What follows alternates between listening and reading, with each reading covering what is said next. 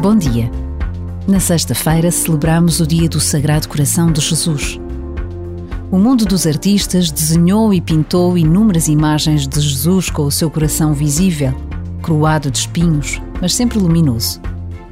Esta imagem, venerada por todo o mundo, coloca o amor de Jesus por cada um de nós no centro, na essência do mistério da fé. Por vezes, basta a pausa de um minuto para nos recordarmos de que hoje é domingo o dia do Senhor. O que queremos fazer de diferente?